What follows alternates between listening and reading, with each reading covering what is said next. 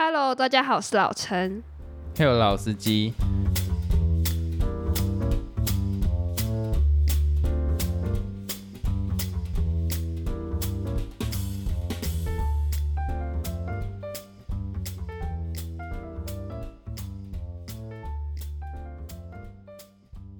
首先，我们先来回复，就是这周有几位听众来问我们问题，我觉得也不算是问题啦，但是有一个还蛮有趣的。他说很喜欢听你们的 podcast，可是为什么总是搜不到你们的样子？求求公开样子，请给回应。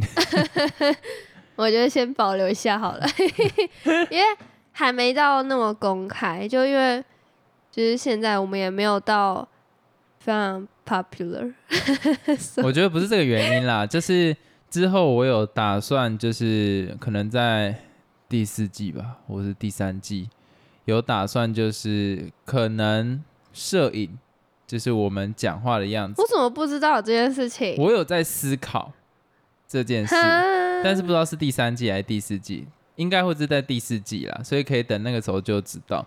那其实啦。你算是一个搜寻人的大师，你要不要分享一下你怎么去找？不要，这是商业机密，这不能讲的。这种事要怎么讲？你要涉猎很多，你才可以抓到那个诀窍。好，我这个人比较直接，就是你看一下谁通常都有暗赞，就可以大概知道。不要讲出来。我觉得没差啦，但如果你真的很想知道，这样去搜寻，大概可以略知一二啦。那。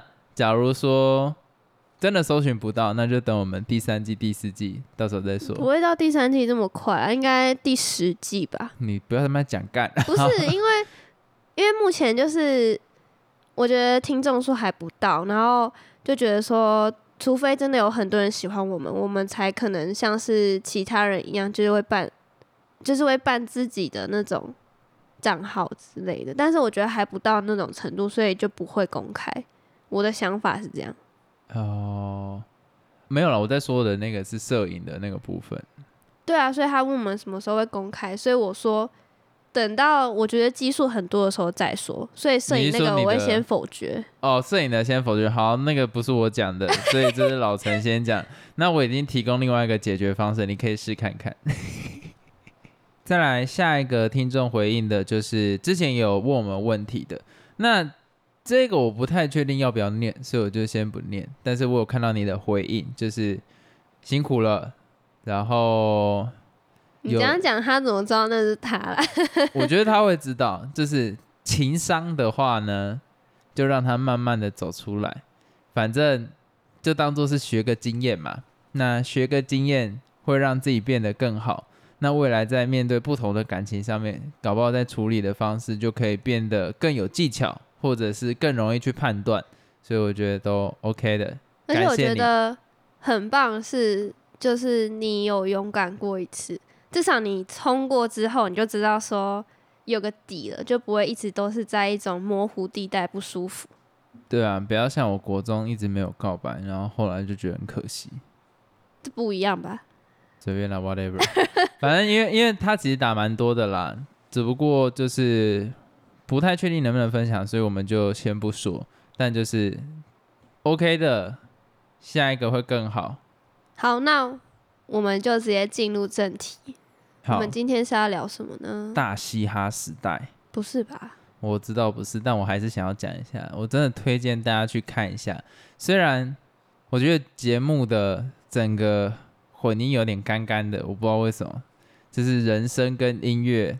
微尬感，对，会有一种微尬感，然后剪辑也是有点尬。很常拍到评审的时候，他们都在看手机，其实他们在看歌词哦。对，因为你饶舌很重要的东西是你的歌词有没有料，所以他们会去看你有没有什么 punch line 啊，或者是你有没有什么押韵啊，什么有的没有的。嗯。可是他们看的有点太认真。那有在看舞台的评审在拍吗？还是？我在想有没有可能是资金的问题啦，就是有点像当初料理之王那样子的概念，就没有很多个摄影机，嗯，就资金没有到那么足，随时照着四位导师，所以他就只能择一个导师去拍。那你能切镜头，刚好他就在看手机，那也没办法，也是蛮怪的。为什么不是看那种什么平板之类，或是选手后面会有歌词？选手后面会有歌词，我觉得这就是资金的取舍哦。但是你知道这个节目是有赞助商的，他的赞助商是 Samsung，所以呢，然后他们看歌词的都是那一个 可以折叠的那个手机哦，是啊，对，哦是这样哦。所以我在想，不放大荧幕，你你想哦，假如说今天你的赞助商是 Samsung。那你放了大荧幕，那没有人可以看到他们正在用 Samsung 的产品。我以为是一般他们自己的手机耶，原来是折你不要再不要这样讲，不要害人家 赞助失败。我不知道，他其实是拿 Samsung 的折叠手机，然后好像有些人拿平板吧，我我忘掉。反正就是我觉得是商业考量啦，但还是觉得镜头带的有点尬。因为一般人会觉得说，有人在划手机是不太尊重的感觉。就是应该是要享受当下的表演，但是就有点像是你去听一个演讲，然后那个讲者底下的人全部都在划手机那种感觉，会有这样子的感觉。但我觉得他是在专门讲嘻哈跟饶舌的话，我觉得这个现象是蛮正常的，只不过是有一点太多了，就是镜头太多次带到他刚好都在 划手机，划手机。但是换一个层面想，可能真的是某一些歌手的咬字太不清楚。如果歌手的咬字清楚，事实上你就不用看歌词哦。但有一些真的蛮不清楚的，所以你不得不看他的歌词，看他到底在写什么。可是不是听 rap 常常会有这种现象吗？就咬字不清楚，而且又节奏很快。要看风格啦。假如说他的风格就是类似这一种的话，那就没差。可是假如说风格是应该要很清楚的快嘴，然后你一定要看歌词才听得懂的话，就有点尴尬。只不过我我还是觉得说那个镜头带的。可以再更进步，但是我觉得台湾有自己的饶舌节目，我觉得蛮棒的。而且当初你一直说什么哦，你不会看什么的，结果你爱的要死。我没有，我先讲，现在这个节目还没有让我觉得爱的要死，因为他们最新的 Cipher 就是 Cipher 的意思就是呃很多个饶舌歌手他们一起去用同应该算同个 beat 吧，然后去唱去 rap 或是去创作一首歌，然后接在一起。我觉得实在是不好听。目前第三集我觉得还蛮普普啦，我真的觉得是混音的问题吗？就是太干干的，整个听起来不太不太爽。只不过我会推荐大家去听，是因为是有台湾味儿的节目哦。我讲的台湾味儿是那一种，像是里面有几个我很喜欢，像弹头啊，然后韩老师啊，韩森啊。然后还有那个青蛙，嗯，再来 Pink Chain，我我很喜欢这四个。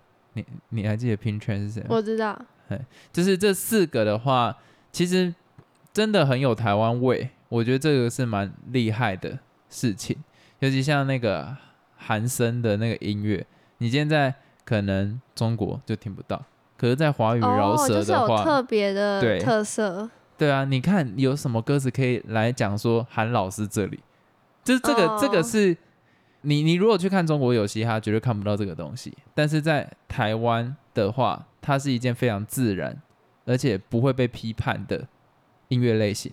嗯，然后你看 Pink Chain 那一种，不可能在中国出现。那看你会放音，我不会念台语。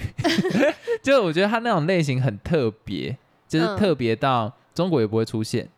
他已经有一点跳脱出形式的感觉啊！我还要再讲，像三小汤那一种，就比较他很应要讲平铺直述嘛，就是他很沉静的讲出一段词，可以，可是负能量可以满到蔓延到整个氛围的那一种，你在中国也是听不到，所以是啊，对啊，你中国一定是那种向上什么我的耶，我大中国耶耶，Let's 不没有啦，就是类似那一种很。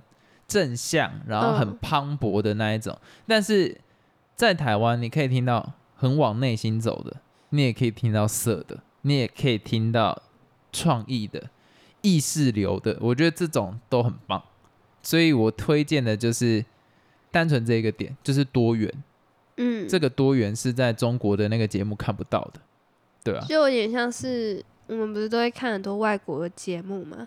像你之前也喜欢那个什么《地狱厨房》。然后后来台湾就有那个料理之王吧？对对对对对对。然后这个也是因为国外有一些嘻哈的节目，然后台湾也有了，所以我就会特别特别想看。呃，我觉得我刚刚讲的跟这个又有一点不太一样，单纯就是台湾人之前蛮常看中国有嘻哈的，嗯，那现在像美国，它有自己的那个饶舌比赛节目叫嘻哈王，就是那个 Cardi B。好，我知道你不知道他是谁，就是那个 那个节目，嗯，那我也很推荐大家去看 Netflix 的那一个版本。但是要怎么讲？我觉得台湾的真的很不一样，因为是在地的文化，而且没有拘束，嗯，没有局限，所以你可以很自然的呈现出你的生长状态，然后你是在哪里成长的，你的故事背景是什么。好，既然你都推荐了一个，这算是实景吧？哎，对，算实景节目。那我也想要推荐一个我最近在看的一个中国的恋综，我觉得非常的好看。毕竟我们听众也蛮多女生的嘛，感觉说不定会有共鸣。你不要用性别来套用人家的喜好。没有，我猜的。然后那个恋综的名字就叫《怦然心动二十岁》，不要笑。所以他都找二十岁的来。差不多，就是好像是刚好要毕业的一群年轻人，然后他们一起去旅行。哦，就是高中、大学阶段的，没有高中，就是单纯大学。嗯哼，对对对，他们就会在这次的旅行中就互相认识对方，然后可能会有友情，也会有爱情。里面其实还蛮多那种抓马的戏嘛，我觉得还蛮好看的。而且可能是因为年纪相仿的原因，所以就会觉得特别有共鸣。等一下，你跟他年纪相仿吗？差不多啊，就是他们大学毕业。啊，我也差不多大学毕业，呃，过个一年。你觉得他们那个年年纪的爱情，跟你以往看的恋爱实境秀的爱情差别在哪？为什么会让你有共鸣？差别在哪？就是我以前看的都是比较成熟的，就是比较一定是年长的人在谈恋爱，但是因为这个次的这个实境秀是二十几岁的人，成熟的定义是什么？成熟就是比较会在意对方的想法，像这个节目里面就会有那种比较做自己的人，所以他们比较没有情商，所以会有一些很尴尬的片段，什么就还蛮真实的，我觉得。哦，因为成熟的话，他一定会去避开某一些地雷，或者是就比较敏锐，至少在人际相处上。对，因为他已经出过社会，所以他一定懂一些人跟人之间相处该有的礼貌跟尊重。但是因为这个就是。呃，大学生，所以有时候就比较没那么的社会化。好，这我能理解，但你可以给一个例子吗？就里面发生什么事情，让你觉得哇，干这也太不社会化了吧？这根本低能儿。会有类似这样子的情境，是类似什么？比如说里面有一个人，他就觉得他要一直做自己，他想要干嘛就干嘛，他想要说什么就说什么，他根本不管其他人感受。所以有一次，他跟一个女生一起约会的时候。他们相处之间就是会有一点微妙的气氛，因为那男生不喜欢那个女生，可是他又觉得说那女生是不是有点喜欢他，所以他不想要给他有这个信号，所以他就是爱理不理。然后他们那一整场约会都尴尬尴尬，然后就是常常一个人可能开了什么话题，另外一个人就结束掉这样。然后后来那女生实在是受不了，那女生就觉得很难过，因为他也没有怎样，为什么那男生要这样对他？他也没有说他喜欢他什么的。后来那女生就哭了，然后那男生竟然还跑去跟她说什么：“我觉得就是要做自己，不要在乎人家的想法。”他还把他教训了一顿，就是说什么：“哦，你就不要在意大家想法啊！我觉得人就是想要做什么就做什么。”然后就被大家骂死。就他不太懂得看别人的脸色，然后也不知道观察那个周围的情况是这样。因为照来说，这种情形下应该是那个男生要去安慰那个女生，就算你知道。这样做自己很好，但是你也要去照顾一下那女生，就可能安慰她一下，这样子不要一直就是还在那边就是训话什么，就觉得有点白痴。这好像蛮多男生都会做类似的事情。但是因为他这个节目就是非常真实啊，我之前看过，其实很少会有这种情况。可是我真的很讨厌恋爱实境秀，就是因为后面会有一堆白痴评审在那边给笑。不会，人家只是做分析。我会一直觉得有一种楚门的世界的感觉，我我不喜欢那种。你就对这种类型没兴趣，就像是我对你刚刚看那个节目我也没兴趣，所以就就很难有共鸣啊。只有我想要探讨的事情是，你觉得为什么每次恋爱实境秀一定要有一个解说的人员在那边讲？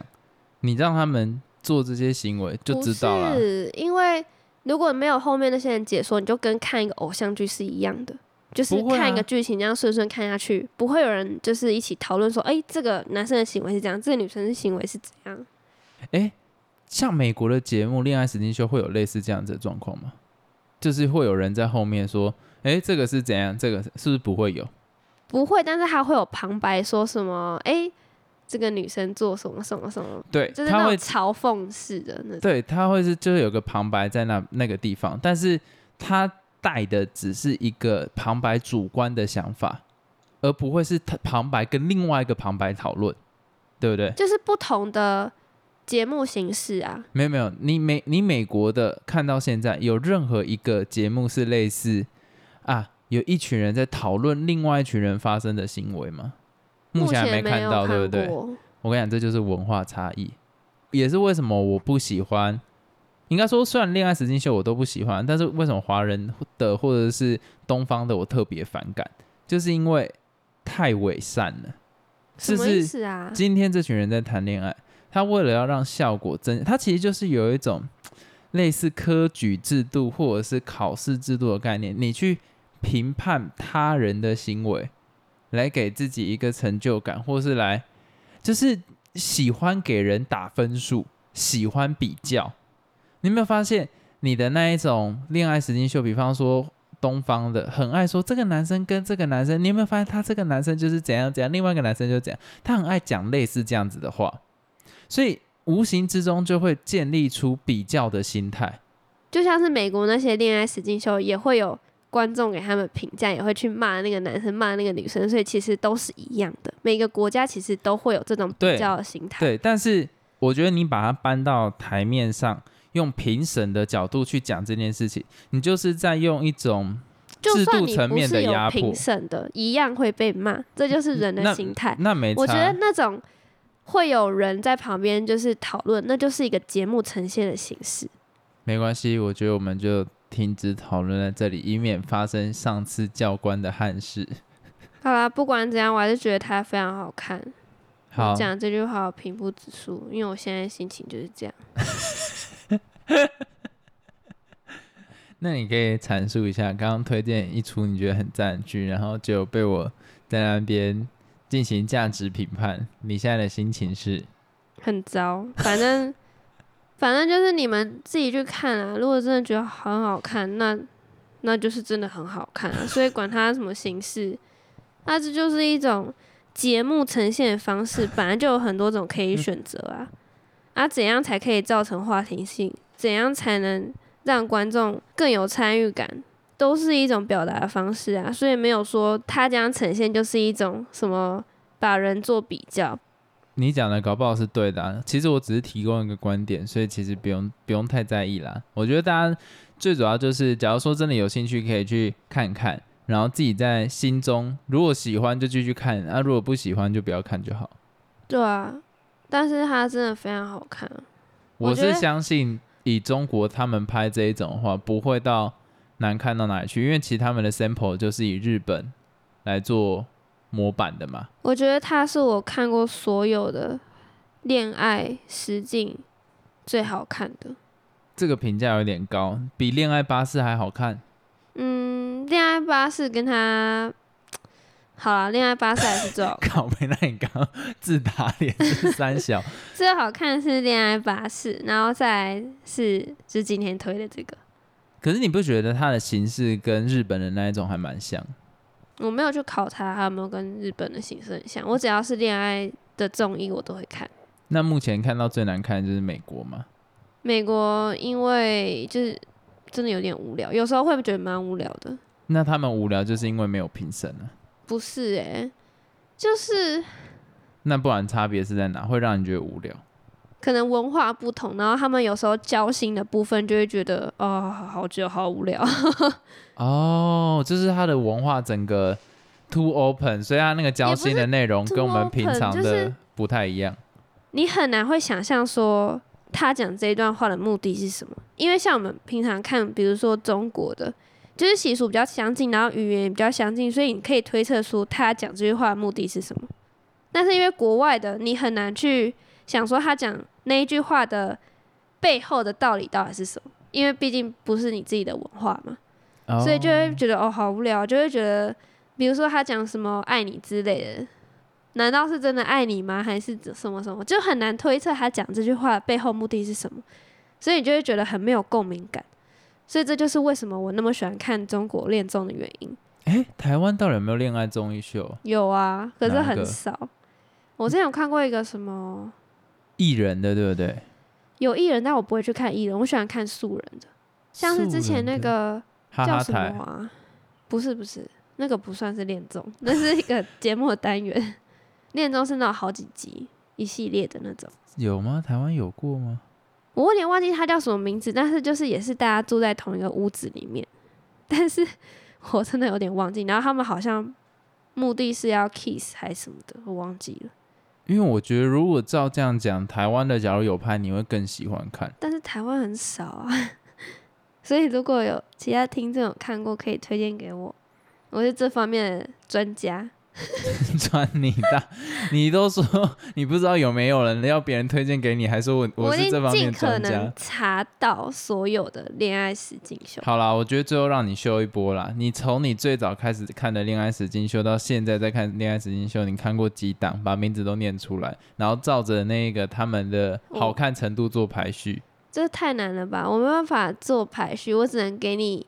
就我刚才说，我觉得最好看就是恋爱巴士，然后再来就是。怦然心动二十岁，然后其他我看过的很多诶，像是什么喜欢我你也是，哎 还是什么，还忘记叫什么名字。然后什么心动的信号，我们恋爱吧，还有这都中国的，对，还有什么啊？反正他那种都会分好几季，就不同季这样。然后像是刚刚说的恋爱巴士，然后国外的还有什么恋爱岛，也是分好几个国家不同季。然后还有最近很红的那个欲罢不能。然后有两季，我这个呢，我一律都不会去看。好了，我觉得恋爱时间秀那个我们就不要再吵。我真的最近还蛮好奇，因为我从来没有体验过远距考试这件事情。嗯，到底容不容易作弊？我觉得远距考试就是防君子不防小人。你们那个时候防弊的方式是怎样？像是有些老师他其实不太管，他就觉得想要算了。他就只有跟你说哦，你就只要放一台电脑在你前面，然后开镜头对着你，然后你就这样写。然后有些老师他是比较严谨的，他就会先叫你拍一下你桌面有没有清空，然后再把电脑放在你面前，然后拍摄你这样 子。不是桌面有没有清空，拍完之后你还是可以找一个人帮你把它 放在桌面上啊。对啊，而且就真的是防君子不防小人，因为。你旁边坐谁，老师其实也不知道；或是你旁边有人跟你讲话，老师也不知道，除非你有开麦克风。哦，我懂，我懂你的意思。或是你在那种什么电脑上啊贴纸，老师也不知道，各式各样都有。或是有人找人帮你代考，像是我之前就是在迪卡上面看到有人在考，对啊，啊不是会有脸，你可以假装啊，然后可是可能有另外一个人在另外的地方，然后透过电脑。线上考试嘛，他就只要登录，然后就可以写，然后你就假装在电脑前面这样子，很认真就好了。可是镜头只会有一个啊。但是线上考试，你是只要登录那个网站，你就可以去作答。哦哦，我懂你的意思，你假装在给笑，在写东西，可是事实上，你最后答案你还是会填到网络上的那个格子啊。看，所以各种方式都有，但是也有些老师是要求说你一定要用手写。然后拍照，然后再传给他。但是你也可以请另外一个人在另外地方手写，然后拍照，再把那个照片传给你，再把它上传给老师也是可以啊。所以除了这些，你们的老师还有做什么防避的手段？其实大部分老师最明智的方法就直接 open book 啊，因为你真的很难防。然后所以有些老师他就会想说 open book，然后可能把那个考卷出难一点，就你再怎么查都查不到答案的那种。可是我这时候就会想要讲一件事情，我真的觉得学习呀本身就是一件对自己有没有负责的事情。那如果说我自己在想的事情是未来啦，搞不好教育的方式真的慢慢转型了，就变成可以实体授课，你也可以选择远距上课的时候，评分真的要这么重要吗？就是为什么要这么注重在防弊？就是因为大家都觉得分数很重要。对啊，所以如果今天干那个人就是用作弊的方式得到这么高分，你就会不爽，你也不爽，你你你都不爽。可是如果今天分数就是不重要，No one cares，没有人去理你。那什么很重要？要比什么？机测、学测，这个是没办法远距的，那就是那个来一次定终身。哦，你说改成那种方式？对啊，那 OK，你会说一次定终身很恐怖，那就给两次，可以考两次，再来给给三次嘛，就让学习这件事情完全回归给学生，蛮棒的。就是变成是说 OK，那老师也不会，我我觉得为什么会有考试？台湾家长为什么这么注重这一个每一个流程的期中、期末、期中、期末？就是老师要给学生家长一个交代。你让学生家长知道小孩现在进度在哪边，所以有了这些考试哦。对，但我觉得你如果有远距教学，不妨直接改变这个想法嘛。就是平常的考试根本就不重要。会不会有时候会有那种什么期中、期末是为了说怕你都不读书，然后所以采取这种考试，才可以知道说你到底有没有跟上进度？也有可能呢，但是不读的不会因为看到成绩就变得很奋发上向上，那也只是少数人啊。不读的终究不读，会读的你考他，他的成绩也不会差到哪里去啊。所以我觉得最终是回归在你的教育有没有办法引起学生的兴趣，那才是重点。你一直去考他考试，我觉得最终他还是会面对到机测跟学测。可是我觉得他的唯一的方式就是可以激励一些平常就一直很努力的学生，一直在。他就有烦心嘛，或是那一些方式可以进到更好的管道。可是我觉得，只要学生他最后能交出一个好的成绩，在那个职考或者是学测的时候，那你 care 这么多东西干嘛？就是怕有些学生不读，然后等到快要那种什么考机测、学测的时候才开始在那边读，就居居了。他这个年纪，他自己要对自己负责啊！你怎么会是需要人家来监督他呢？所以我真的觉得说。台湾的环境真的有一点像是真的要一直去 push，一直要 push。可是问题是引起他的兴趣才是最重要，不是你一直去 push 他。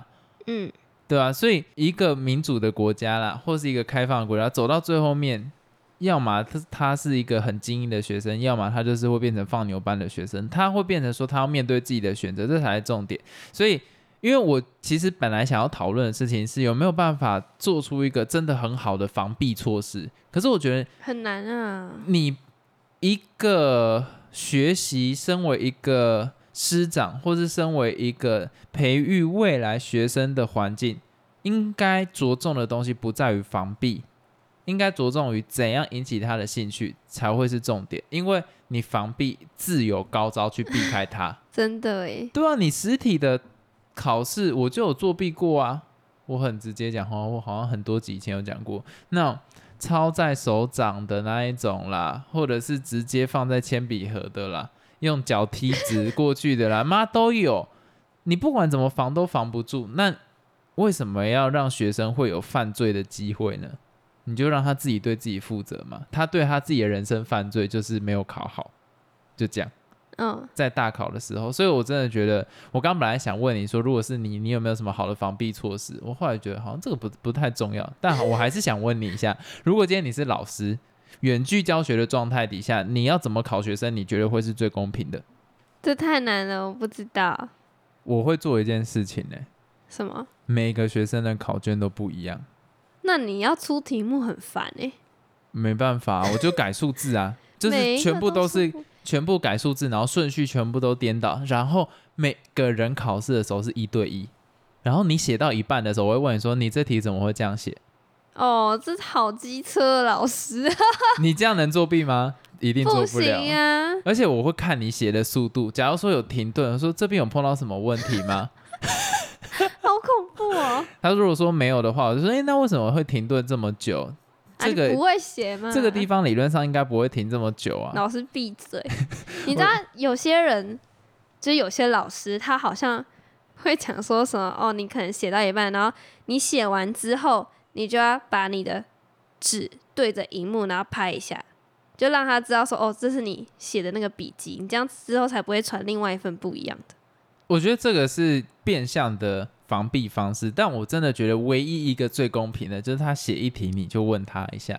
哦，有的好烦哦，这样子太紧张了，然后整个人就头脑都……所以我当场就是直接考他笔试跟口试。我会有一个问题，我上面列的问题是笔试的，但是你有想过学生可能在算一些数学，然后你就这样打断，然后他突然思绪就这样没了？那他应该要够熟，不会被打断啊？什么老师啊？没有啦，我现在比较讲类似社会或申论相关的题目，我可能出这一题，然后他填完之后，我就会问一个延伸的。啊，对，但是那如果是微积分，你要怎么问呢？那他刚好就在算这种，然后算到一半，然后突然思绪被你打乱，他是就要怪你说你你妨碍我的思考，所以害我这一题考差了。这种就很难讲，所以。其实远距考试就是一个很很麻烦的事情啊。对，所以你看，不管怎么样防避，都会有学生在拷贝，所以最终回归到让他们自己学习，自己面对未来。好，那我们这一集就到这边结束啦，下次再聊，拜拜。再见。